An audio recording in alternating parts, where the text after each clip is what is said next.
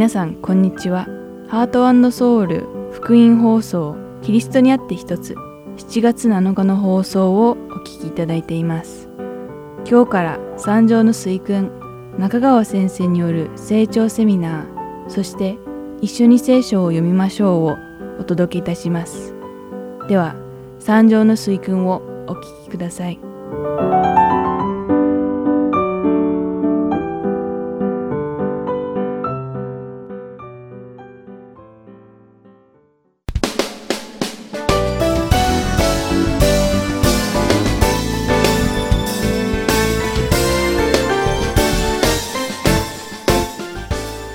ハートソウル福音放送をお聞きの皆さん、こんにちは。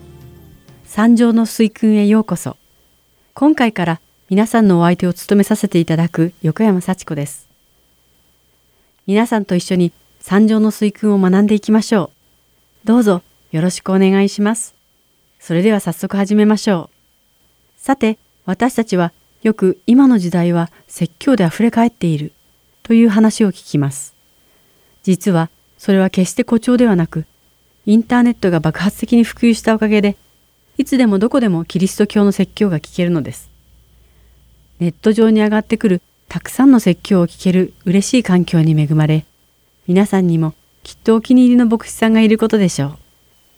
でも、あえてその中から一人の先生を選ぶとしたら、それは一体誰なのでしょうか。私なら迷わずにイエス様と答えます。もちろんイエス様は孫うことなき救い主であり、贖い主であることは皆さんもご存知の通りです。しかし、イエス様はとても優れた先生でもあるのです。その時に民衆が最も必要としていた説教を最適な場所とタイミングでしてくださっているのです。それは取りも直さずイエス様が私たちのことを本当に深く理解してくださっているからなのです。私たちがクリスチャンと呼ばれるためには誰よりもまずイエス様のおっしゃることを聞くべきではないのでしょうか。マタイの福音書第5章から7章に出てくる有名なイエス様の教えは三条の水訓として知られています。これは実際に山の上でイエス様が語られた教えのことで三条の説教とも呼ばれています。三条の水訓という言葉は知らなくてもその内容を聞けばあああの教えのことかと思うことでしょう。また、説教が溢れ返っている今の時代だからこそ、イエス様から直接教えを学ぶというプログラムをあえて皆さんにお届けしようと決断した次第なのです。さて、今回は三条の水訓の初回ということで、まずこの説教がなされた背景や概要についてお話ししたいと思います。この説教の対象となった聞き手が誰だったのか、そしてその説教の大まかな内容とその目的が一体何だったのかを一緒に見ていきましょう。まず最初にマタイの福音書の第4章の23節から25節に書かれたこの説教がなされた背景を読んでみましょう。イエスはガラリア全土をめぐって街道で教え、御国の福音を述べ伝え、民の中のあらゆる病気、あらゆる患いを治された。イエスの噂はシリア全体に広まった。それで人々は様々な病気と痛みに苦しむ病人、悪霊に疲れた人、転換持ちや中部の者などを皆身元に連れてきた。イエスは彼らを癒された。こうしてガリラやデカポリス、エルサレム、ユダヤ、およびヨルダンの向こう岸から大勢の群衆がイエスに付き従った。とあります。つまり、ここに書かれている背景とは、たくさんの人々がイエス様のなされた見業と教えによってイエス様に付き従っていったということです。次にマタイの福音書の第5章の一節を読んでみましょう。この群衆を見てイエスは山に登りお座りになると弟子たちが身元に来たと書かれています。ここではこの三条の水訓は一体誰に対してなされていたかが記されています。ある聖書の学者たちによるとこの説教は群衆にではなく弟子たちだけに向けられたものであると言われています。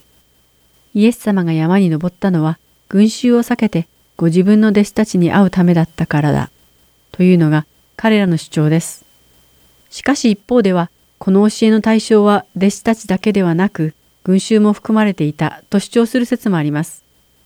彼らは三条の水訓の最後の説であるイエスがこれらの言葉を語り終えられると、群衆はその教えに驚いた。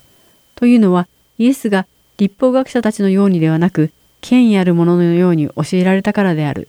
と書かれたマタイの福音書の第7章の28節から29節を引用して、その主張を裏付けています。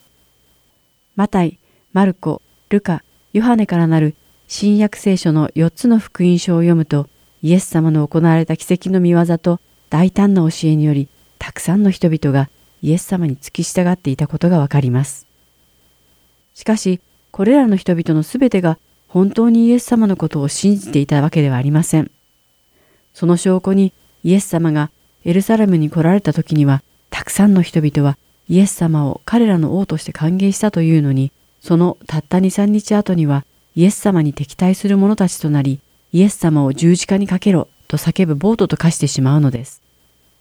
このような三条の水訓に至るまでの背景が書かれた箇所を初めから終わりまで読んでみると、イエス様はこの説教をご自分の弟子たちに向けて話されていたのですが、群衆もまたこの説教を聞いていたことがわかります。ここで最も大切なのは、精霊によって生まれ変わっていなければ、三条の水訓を聞いても誰もそれを理解して、その教えを実行に移すことができないということです。この説教に含まれている内容の深さとレベルの高さは私たちの理解の範疇を超えており、精霊の助けなしでは神様の王国の国民としての基準と義についての教えがわからないのです。ではここで実際にこの説教の概要について見てみましょう。まず、その構成です。マタイの福音書第5章から第7章までは大きく4つの部分に分けることができます。第1部は第5章の1節から16節までで、ここではイエス様が説かれた8つの幸福の教えとクリスチャンは塩であり光であるという教えが含まれています。第2部は第5章の17節から48節で成り立っており、そこではイエス様こそが立法を成就される方であるとの教え、そして旧約聖書の立法の本当の意味を6つの題目として教えてくださっています。この6つとは人殺し、姦淫、離婚、誓い、復讐、そして愛に関するものです。イエス様はこれら6つの事柄に関する立法を例を挙げて掘り下げて教えてくださっています。例えば、もし人殺しをすれば、そのものは審判の対象となるのは明らかではあるけれども、自分の兄弟や姉妹に対して怒りを抱いた者も審判の対象となってしまう教えられています。次に、マタイの福音書第6章の1節から第7章の12節までが第3部となり、ここではイエス様は祈りと断食の正しい方法について教えられ、また富について、そして心配をしないこと、批判をしないことについても教えられています。そして最後の第4部とは、マタイの福音書の第7章の13節から29節で成り立っており、狭き門から入りなさいという教え、本物と偽物の預言者はその身によって見分けることができるという教え、そして岩の上に建てられた家に関する教えを含んでいます。このざっくりとした概要を聞いただけで、三条の水訓の内容が一体どんなものであるかが、大体ご理解いただけたのではないでしょうか。最後に、この三条の水訓の目的について調べてみましょう。なぜイエス様がこの説教をされたかの理由に関する記述がマタイの福音書の第6章の8節にあります。そこには、だから彼らの真似をしてはいけません。あなた方の父なる神は、あなた方がお願いする先にあなた方に必要なものを知っておられるからです。とあります。ここで出てくる彼らとはユダヤ人から見た違法人のことを指します。この箇所だけではなんとなく目的がはっきりしないので、その前後も見てみましょう。この発節の直前にイエス様はその違法人たちが行う意味のない繰り返す祈りについて語られ、そのような真似をしないようにと言われました。実はこのことは出エジプト記の第23章の24節にも書かれています。それはあなたは彼らの神々を拝んではならない、仕えてはならない、また彼らの風習に倣ってはならないというもので、神様は彼らのようになってはいけないとおっしゃっているのです。そしてこれは神様がモーセにこれもまた山の上でお命じになったことなのです。さらに同じようなことがレビキの第18章3節にも書かれています。そこにはあなた方はあなた方が住んでいたエジプトの地の習わしを真似てはならない。また私があなた方を導き入れようとしているカナンの地の習わしを真似てもいけない。彼らの風習に従って歩んではならない。とあります。出エジプト記とレビ記に書かれたこれらの教えは奴隷として働いていたエジプトから神様によって救い出され、約束の地カナンに行き着く前に砂漠をさまよっているイスラエル人たちに対して神様が命じられたことなのです。エジプト人の習わしや規則、そしてカナンの法律にも従ってはいけないと命じられています。つまり神様は違法人の真似をしたり、彼らが作った法律や規則に従ってはいけないとおっしゃっているのです。また、レビ記の第11章の45節では、私はあなた方の神となるためにあなた方をエジプトの地から導き出した主であるから、あなた方は聖なるものとなりなさい。私が聖であるから。と書かれています。イスラエル人とは神様が選び出された民であり、神様は清い方であられるため、イスラエルの民も同じく清くなくてはならないとおっしゃっているのです。つまり彼らは違法人とははっきり性別されていなくてはならないということなのです。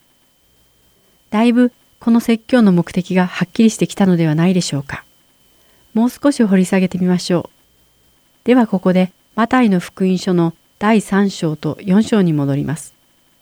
ここでは三条の水訓が始まる第5章の前にイエス様が受けられたバプテスマと試みについて書かれています。そしてイエス様が福音を広められている様子が第4章の17節にあります。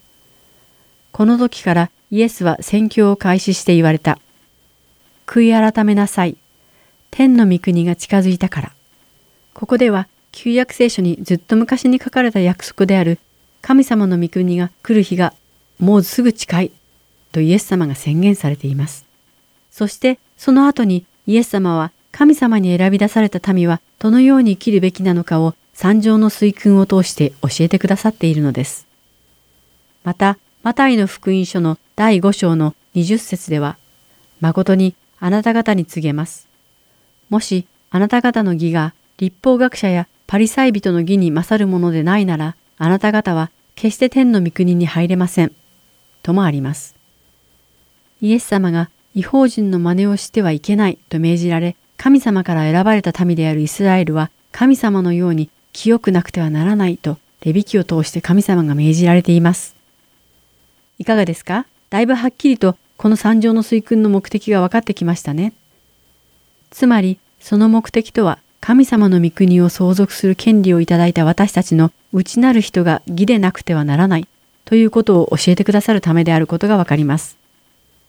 三条の水訓についてのこのプログラムで学んでいく上で、ここにいくつかの重要なポイントがあります。まず、私たちは自分自身の知性だけでは聖書を読み解くことも、その教えに従って生きることも不可能であるということです。自分の力や知性だけに頼って何かを成し遂げようとしてうまくいかなかった経験は誰しも持っているものです。そしてその後、神様に、主よ、あなたの憐れみなしでは私には何一つできません。どうか助けてください。と告白したことがあるのではないでしょうか。このような人は心の貧しい人と呼ばれ、三条の水訓は心の貧しい者は幸いです。天の御国はその人のものだからです。という言葉で始まっています。これが一体どういう意味なのかは、この三条の水訓を一節ごとに読み解いて学び始める次回までお預けということになります。もちろん、それがどういう意味なのかを自分で考えてみることをお勧めします。というわけで、今回の三条の水訓はここまでです。この説教の概要、背景、目的、そしてその対象となる聞き手を踏まえて、次回から詳しくこの素晴らしい水訓を読み解いていきましょう。では、お祈りしましょう。神様、私たちをあなたの民として選んでくださったことを感謝します。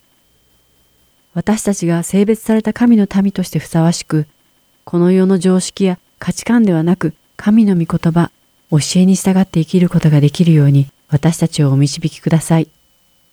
主イエス様の皆において祈ります。アーメン。では、また来週お会いしましょう。横山幸子がお送りしました。さようなら。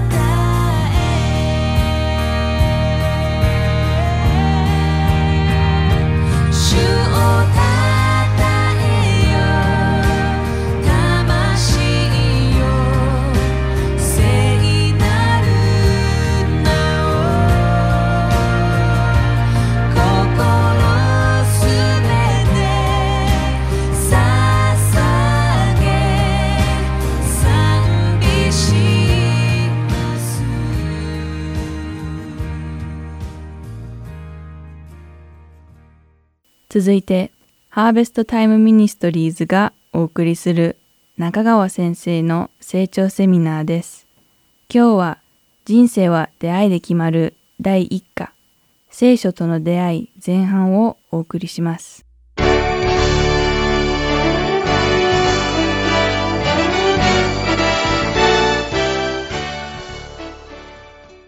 私の人生で一番良かった出会い良かったことは私が聖書に出会ってクリスチャンになったということです。これほど素晴らしい出会いはありません。でそこでまずこのセミナーの一番ベースになるものとして聖書との出会い聖書がどういう本でその本に出会った人がどのように変えられるのかということをまずお話をしましょう、えー、イントロダクションと書いてあります。聖書ほど不思議な書物はありません。しかし聖書ほど誤解されている書物も他にはありません。と書いてあります。あの聖書っていうのはベストセラーだと言われますけども意外と買ってるだけで読んでない。僕の昔の友人がね高校時代の話ですけど僕もその頃は聖書全然知らなかった。百貨店に行って聖書を買いに行ったそうです。日本ではね大体聖書ってどこで買えばいいんですかって質問がまず来ますよ、うん、で百貨店に聖書を買いに行ったそうです。そうすると店員さんがねその方も分かっていたのかどうか分かりませんけど聖書旧約がいいですか？新約がいいですか？と聞いたそうです。と彼は考えてね新しい訳がいいですって言ったそうです。つまり旧約とか新約とかいうのがね古い翻訳新しい翻訳という程度の知識しかないわけですね。これが通常の日本人ですよ。でこの聖書との出会いで聖書の本質がどういうものかということを深くこれから学ぼうとしますね。1番目見てください。ポイントの1一緒に読みましょうかね。太い字のところ1はいどうぞ。神は人類にいろいろな方法で語られました。神は語られた。もう一度言います。神は語られたというのがまず大前提です。もうこれだけでこの顔を終えてもいいぐらいですよ皆さん。神は語られた。このことをまともに受け取ったらその人は本当に変わりますね。私は今回あのこのカリフォルニアに来てね今日もホテルで少し静まっていた時に昔進学校に行く時のことを思い出しました。当時私は29歳で子供が2人おりましたね。あの純子というのは長女で次がひろしっていうんですけどもまだ上の子がね5歳か6歳でひろしがもう一つ下ですね。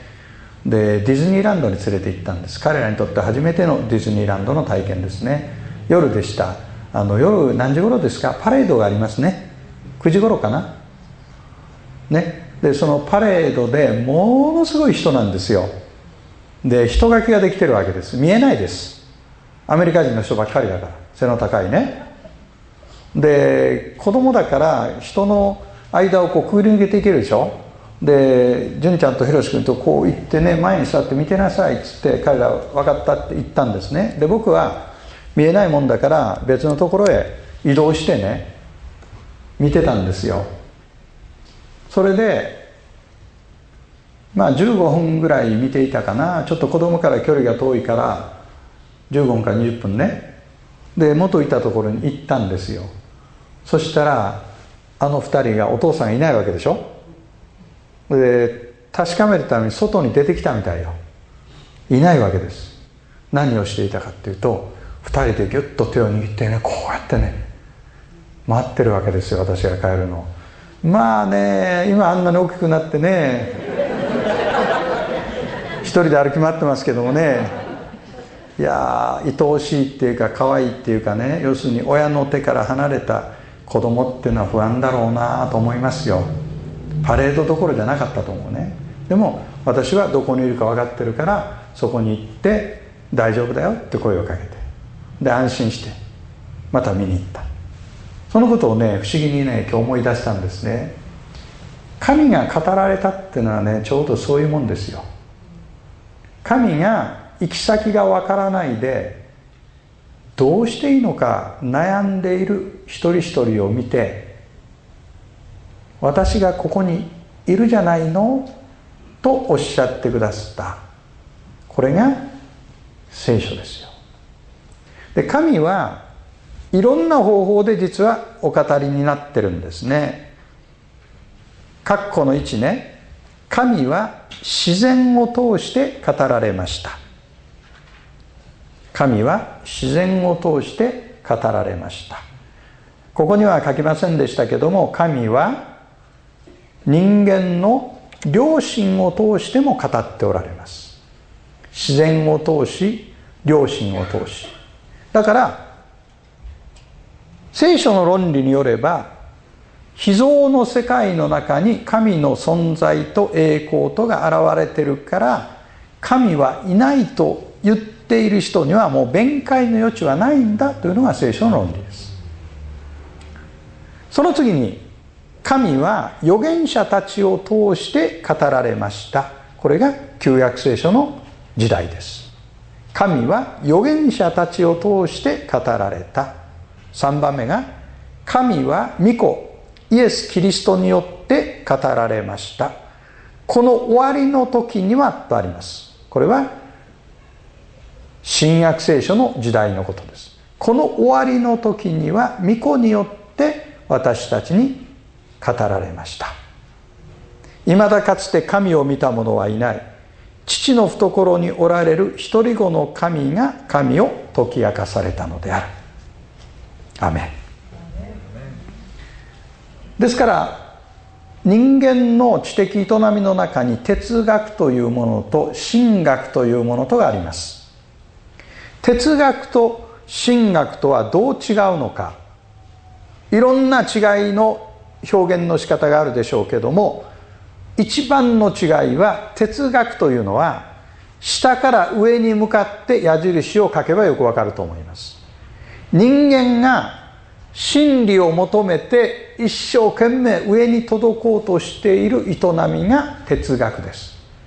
人間が上に向かおうとしているさっきの迷子になった子供の話で言うと迷子になった子供が一生懸命お父さんお母さんを探そうとしている営みが哲学です。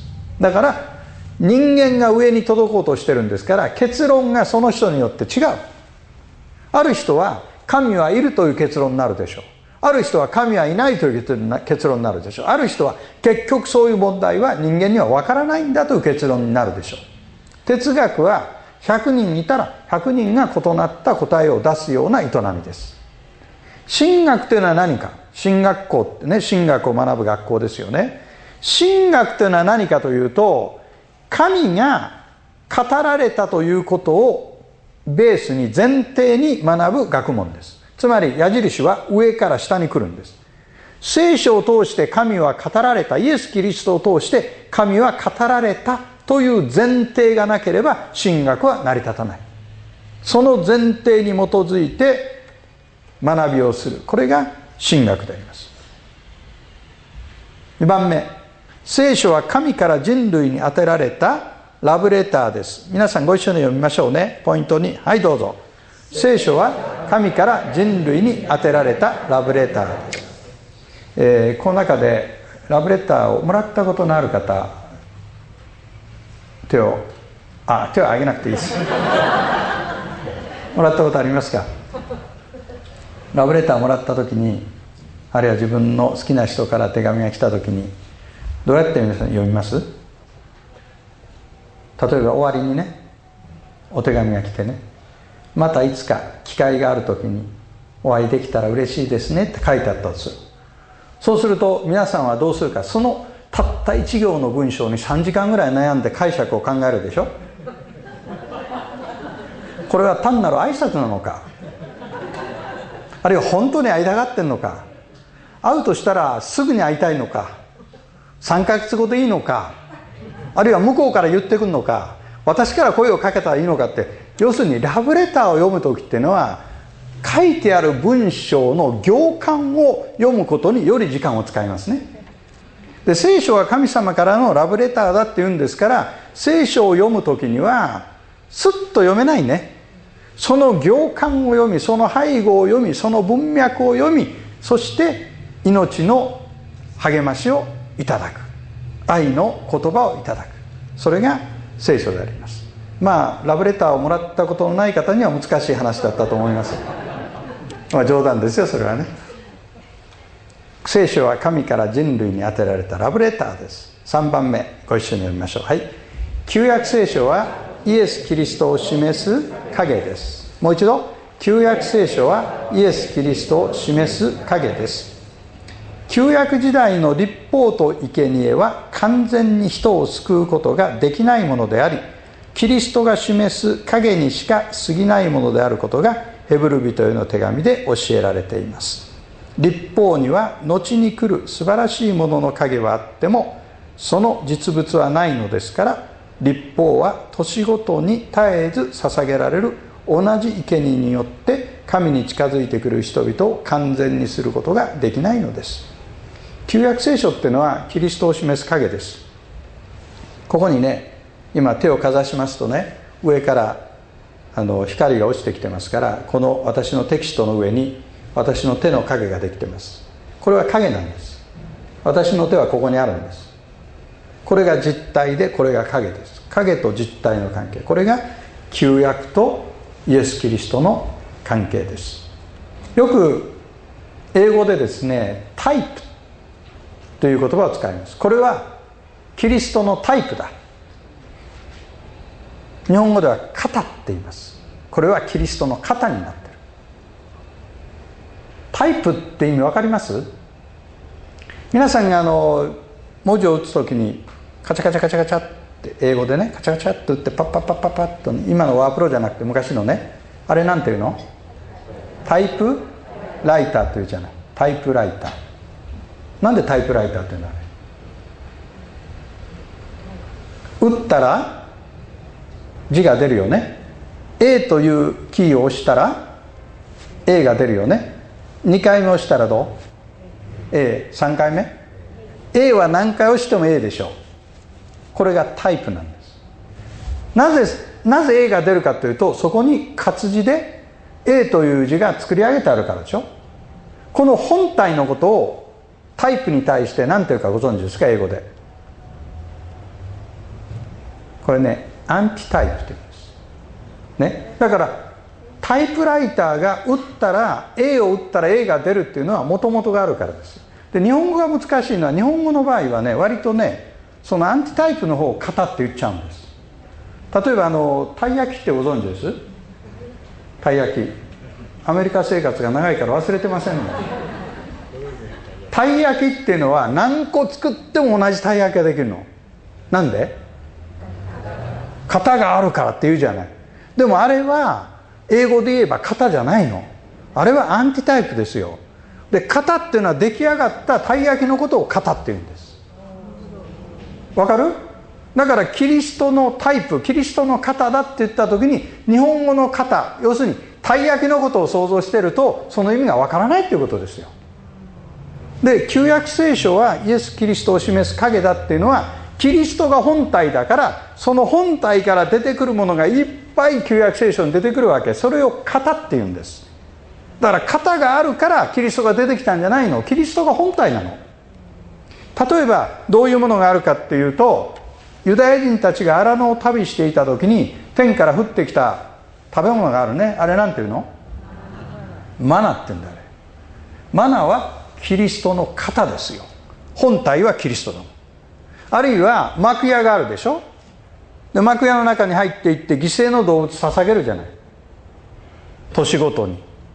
あの犠牲の動物は肩なんです。それはキリストが完璧な一度限りの犠牲になられるということを示す影ですよ。肩ですよ。まあこの話を続けてればキリがないですからここで覚えたいのは旧約聖書はイエス・キリストを示す影であるということね。次4ページに行きましょう。4ページめくってください。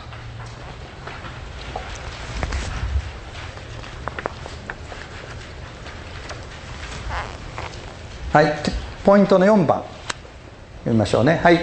新約聖書は旧約聖書の成就です。つまり旧約聖書が示していたことが新約聖書で成就した。これがアンティタイプです。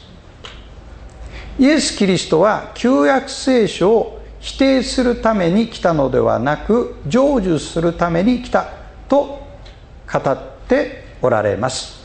旧約を否定するためではなく旧約の成就として来られた。あの旧約聖書とキリストの関係をねこういうふうに例えれば分かるんじゃないでしょうかね。あの私は日本で初めて招かれたところに行く時に大抵ね駅の改札を出たら待ってますっていう言葉あるでしょ？行く時にあの誰が待ってるか分かんないわけ。向こうは知ってるわけ。なんでかとテレビで見てるから。これは不思議な関係ですよ。向こうは知ってるけどこちらは知らない。で出ていくでしょ？で改札を前にして誰か分かんないんだけども大抵私が出ていく時はどうやって出ていくかというと改札をくぐり抜ける5メーターか10メーターぐらい前で立ち止まってこういうふうにするんです。そしたらね相手が見つけてくれるの。中川先生いろんなこと言いますよ。テレビと同じだとかね。ちっちゃいですねとかね。ほっとけと思いますけどね。テレビより若く見えるとかね。まあ好き放題ですよ、まあ、それはいいんだけど要するにテレビでいつも見ているから本人が来たら認識できる。テレビは私じゃないのあれ。あれはタイプです。私が本体です。アンティタイプです。そのように旧約聖書と新約の関係っていうのは新約を読んだ時に旧約の予言がイエス・キリストにおいて全部成就しているわけですから旧約聖書を学んできた人たちはこの方がメシアであるということを間違いなく認識できるような構造になってる。残念ながらユダヤ人たちがまだその認識に至っていない、まあ、それはまたね先に行ってからお話をしたいと思います。なぜかというと旧約を読んでいながら実際は読めていないというところに問題があったわけですね。しかし私たちは旧約聖書を学んでそして新約の世界に行くとそれがまことに調和を持っているということを発見します。これが聖書が不思議なところですね。次5番いきましょう。はいご一緒に見ましょう5番。はいどうぞ。聖書には6つの比類なき特徴があります。ジョッシュ・マクドゥエルという方ですね。キャンパスクルーセードで随分活躍されてた方ですがその本の中で次の6つを聖書の比類なき特徴つまり聖書がユニークである理由として挙げてますね。1番目括弧1ご一緒に読みましょう。はいどうぞ。聖書には不思議な統一性と調和があります。聖書は1600年にわたって書き続けられました。著者は40人以上の人々です。さまざまな場所でさまざまな職業の人がさまざまな時代背景の中で書いてきてます。言葉もヘブル語旧約聖書ほとんど。アラム語旧約の一部。ギリシャ語新約聖書。この3つの言語で書かれています。しかも論争の的となるテーマを無数に扱っています。これだけの多様性を持ちながらしかも統一性と調和を保ってる本は聖書以外にありません。ね。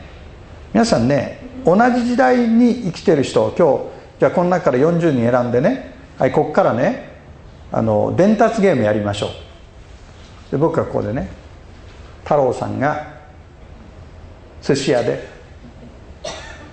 握り寿司食べた。言ってくださいって。最後に来たらね花子さんが韓国料理店でブルゴギ食べたぐらいになってます同じ時代の人でもねそんなになっちゃうんですよ。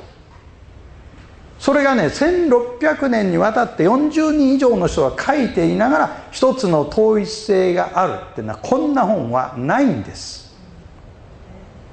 それは著者がお一人である。本当の著者が一人である。それは神ご自身が著者であるということを表してるんです。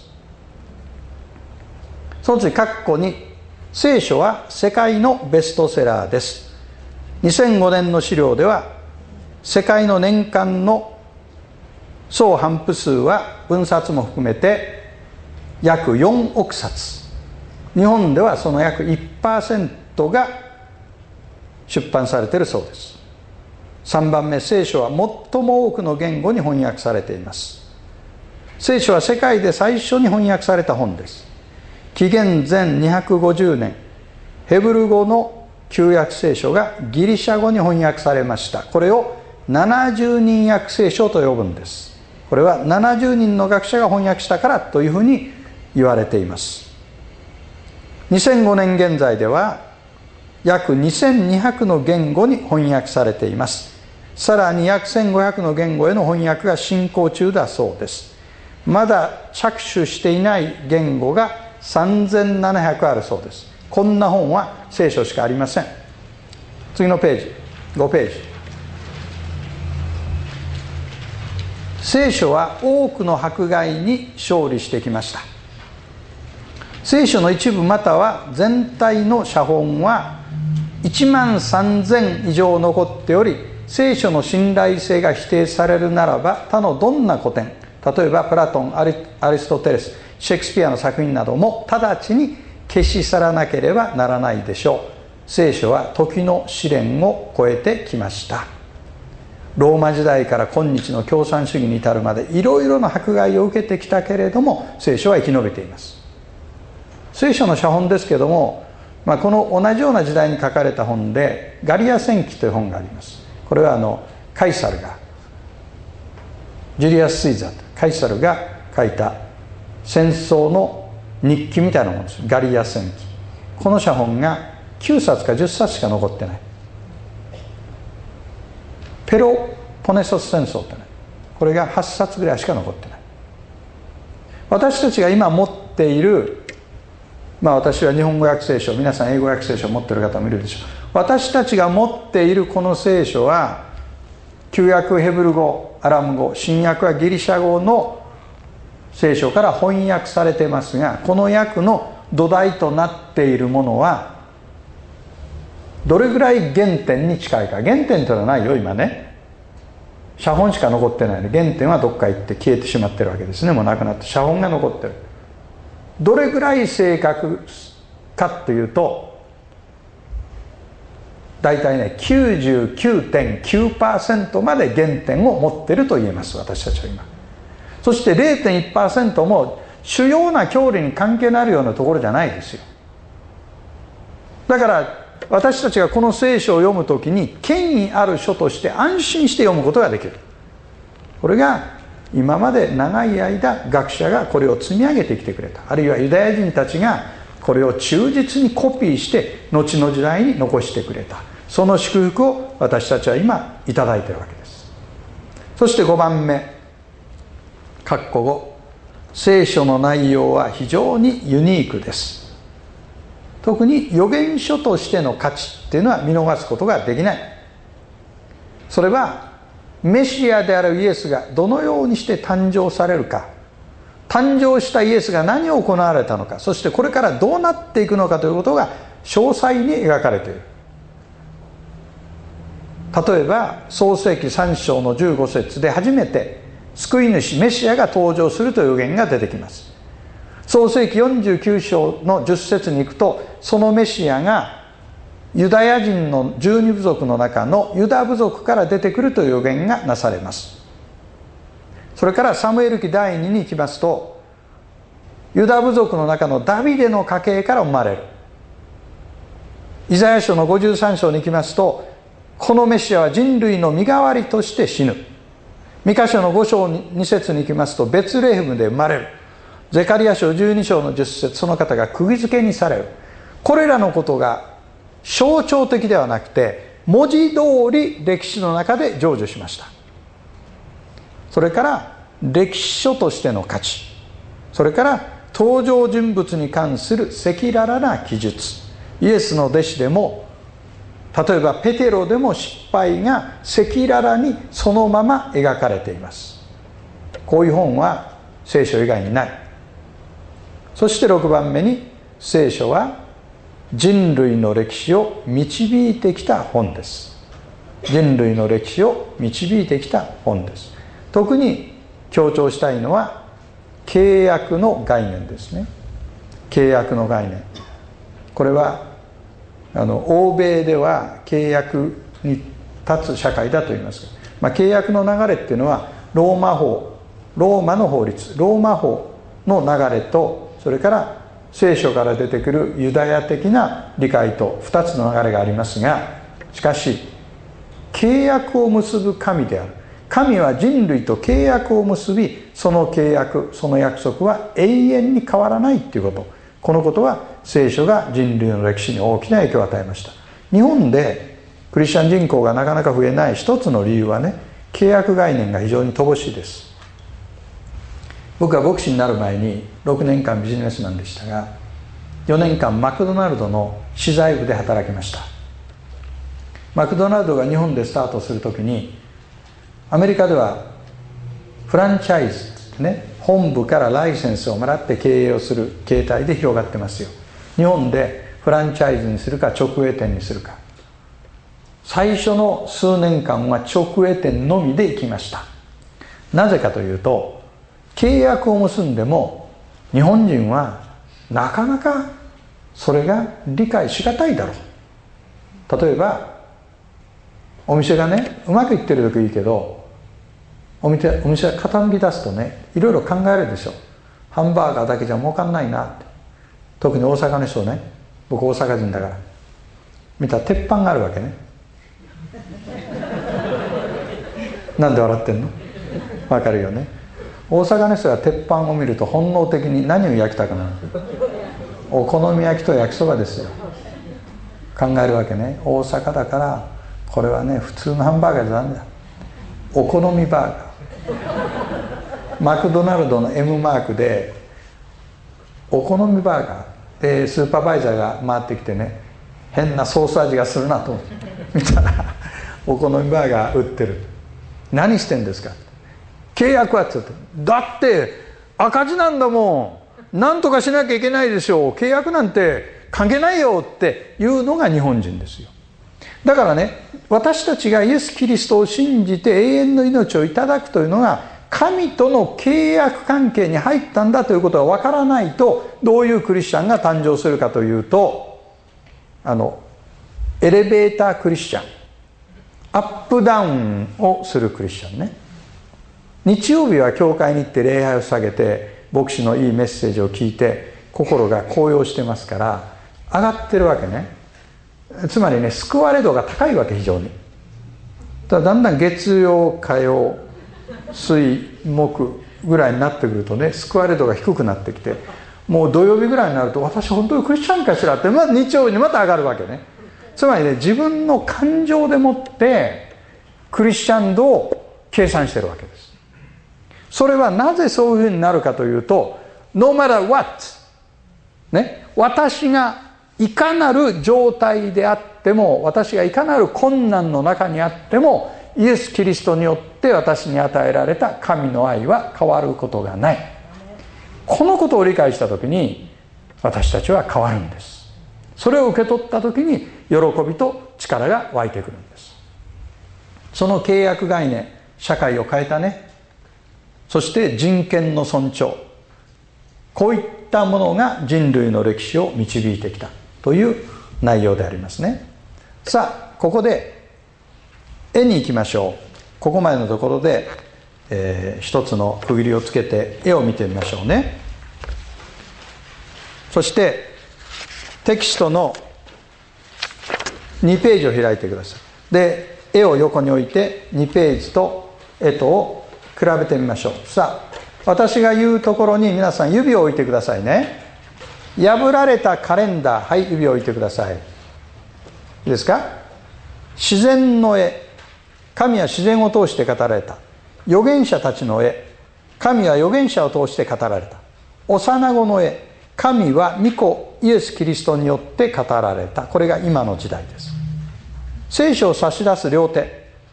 聖書は神から人類に当てられたラブレターです。聖書の上の影の人物。旧約聖書はイエス・キリストを示す影です。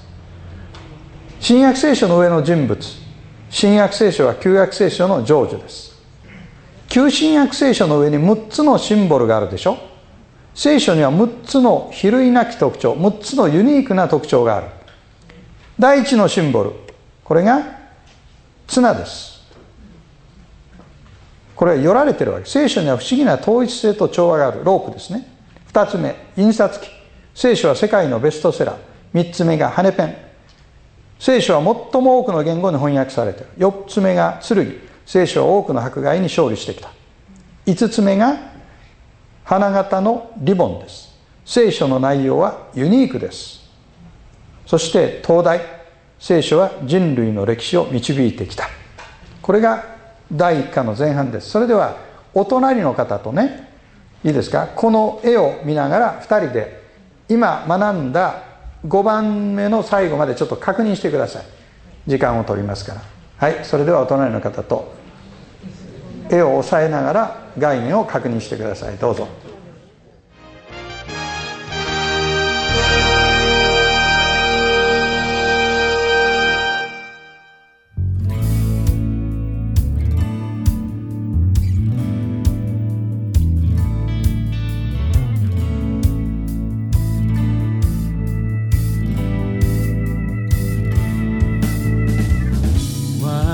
私の罪のため差し通され私の咎のため砕かれた。彼の十字架が平安をもたらし彼の打ち記事で私は癒された。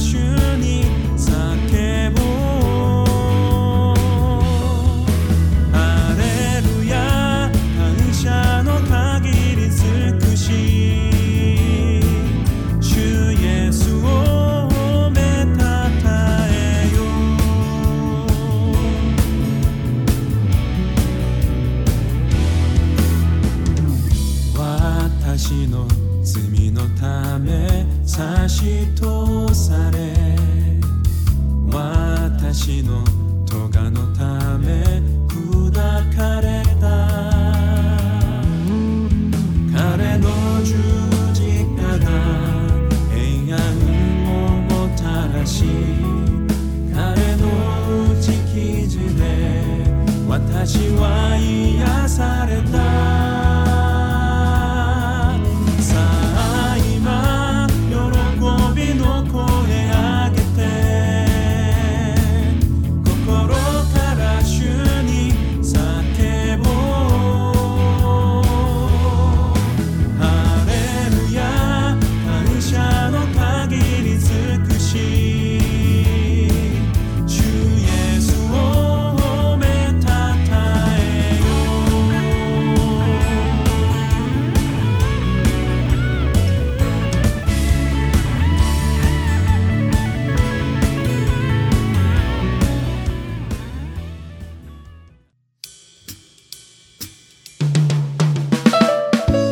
ただいま聞いていただいているのはハートソウル福音放送日本語プログラムキリストにあって一つです。スマートフォンでお聞きになりたい方はプレイストアもしくはアップストアにてご利用可能なハートソウルゴスペルミニストリーの無料アプリをダウンロードしてください。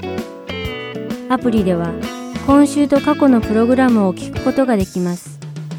各ストアにて英語で「ハートソウル」と入力し検索してください。ソウルは韓国のソウルの綴りとなりますのでお間違いのないようにご注意ください。またすべての放送プログラムをポッドキャストでも聞くことが可能になりました。英語で「ハートソウルジャパニーズ」と検索しお聞きになりたいプログラムをダウンロードしてお聞きください。もし質問がございましたら、heartandsoul.org at gmail.com heartandseoul.org at gmail.com までメールでお知らせください。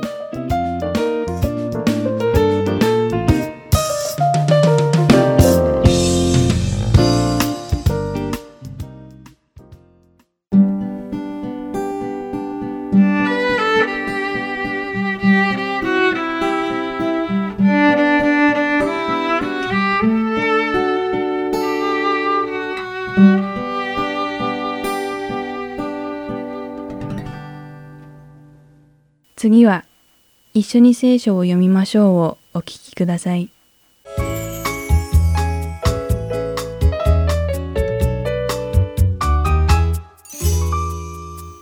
皆さんこんにちは。一緒に聖書を読みましょうの時間です。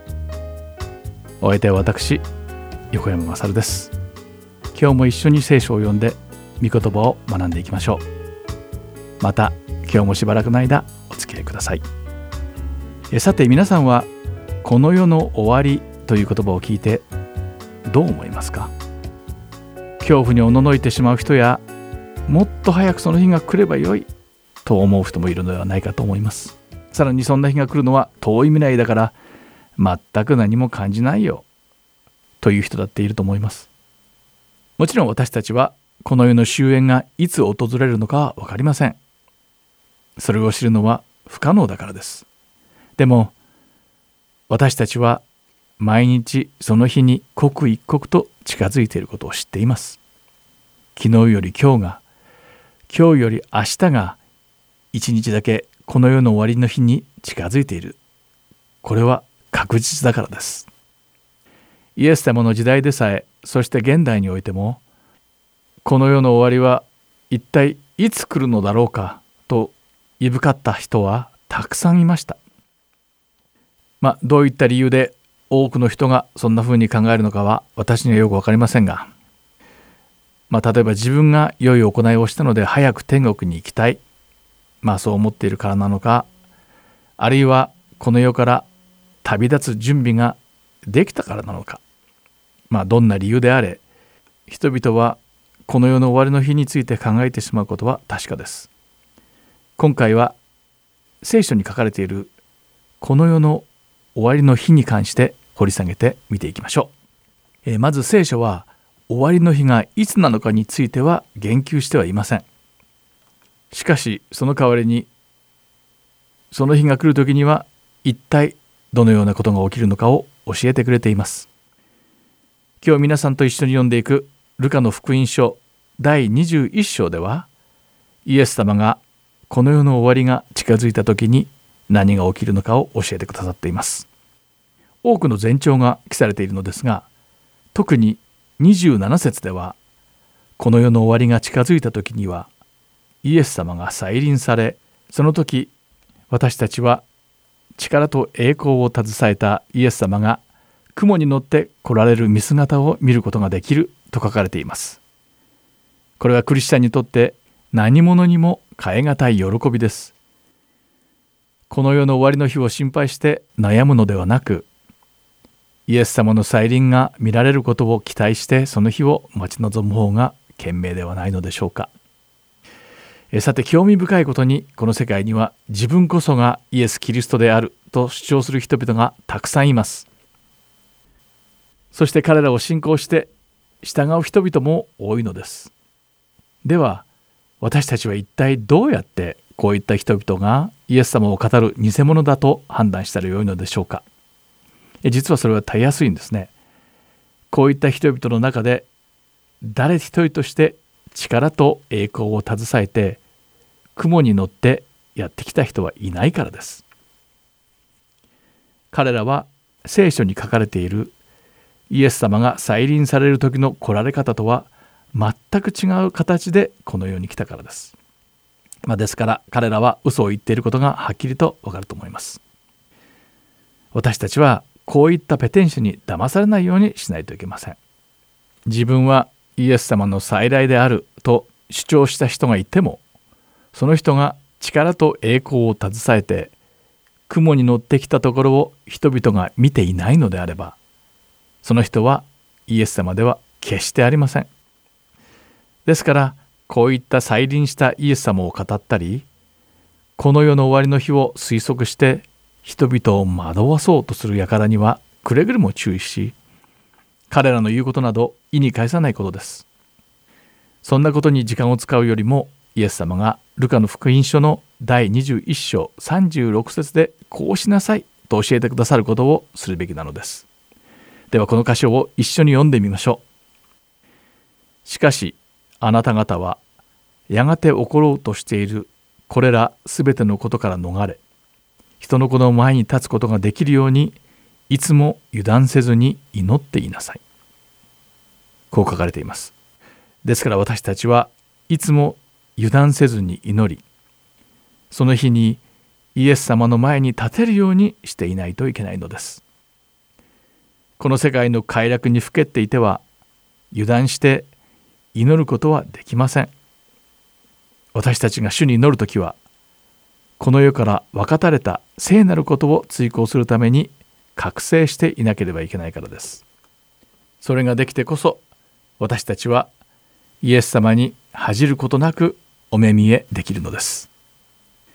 私たちが皆そうなれるように祈っています。では一緒に祈りましょう。主よ私たちはイエス様がいつ戻ってこられるのかは分かりません。しかし油断せずに常に祈りクリスチャンとして正しく生きその日がいつなのかをいぶかるのではなくその日にあなたの見前に恥じることなく立てるようにお助けください。主イエス様の皆において祈ります。アーメン。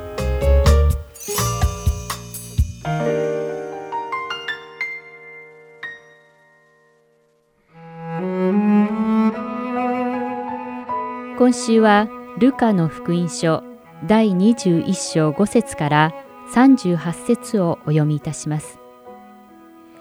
宮が素晴らしい石や奉納物で飾ってあると話していた人々があった。するとイエスはこう言われた。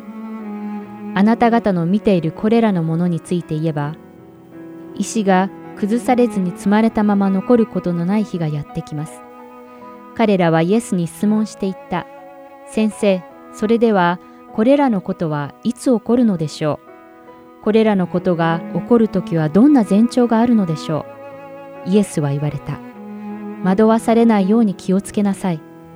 私の名を名乗る者が大勢現れ、私がそれだとか、時は近づいたとか言います。そんな人々の後についていってはなりません。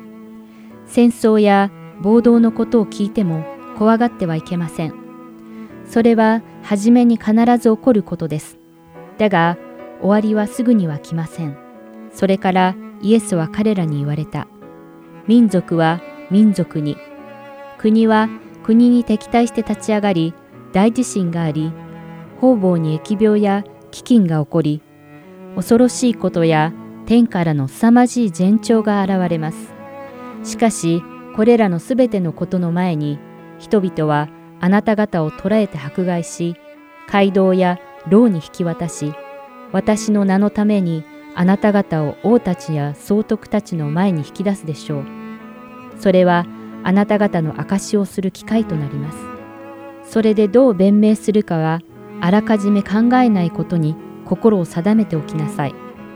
どんな反対者も反論もできず、反証もできないような言葉と知恵を私があなた方に与えます。しかし、あなた方は両親、兄弟、親族、友人たちにまで裏切られます。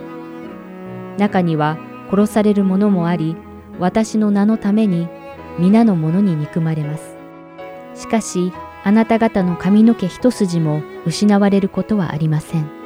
あなた方は忍耐によって自分の命を勝ち取ることができます。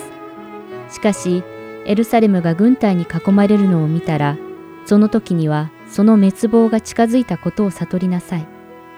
その時、ユダヤにいる人々は山へ逃げなさい。都の中にいる人々はそこから立ち退きなさい。田舎にいる者たちは都に入ってはいけません。これは書かれているすべてのことが成就する報復の日だからです。その日、哀れなのは身重の女と血のみ子を持つ女です。この地に大きな苦難が望み、この民に身怒りが望むからです。人々は剣の刃に倒れ、捕虜となってあらゆる国に連れて行かれ、違法人の時の終わるまで、エルサレムは違法人に踏み荒らされます。そして、一月と星には前兆が現れ、地上では諸国の民が海と波が荒れどよめくために不安に陥って悩み、人々はその住むすべてのところを襲おうとしていることを予想して、恐ろしさのあまり気を失います。天の万象が揺り動かされるからです。その時、人々は人の子が力と輝かしい栄光を帯びて雲に乗ってくるのを見るのです。これらのことが起こり始めたなら、体をまっすぐにし、頭を上に上げなさい。贖いが近づいたのです。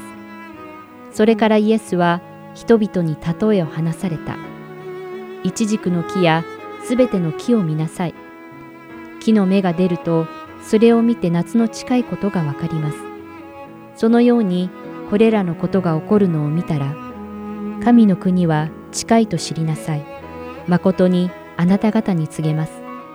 すべてのことが起こってしまうまでは、この時代は過ぎ去りません。この天地は滅びます。しかし、私の言葉は決して滅びることがありません。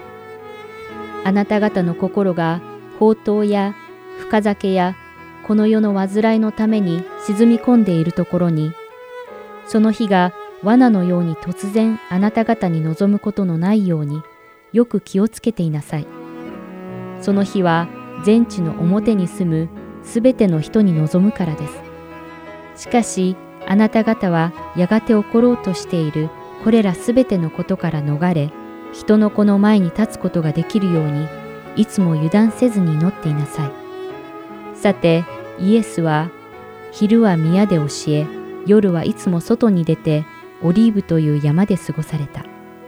民衆は皆、朝早く起きて、教えを聞こうとして宮におられるイエスのもとに集まってきた。今週は、ルカの福音書第21章5節から38節をお読みいたしました。ではまた来週。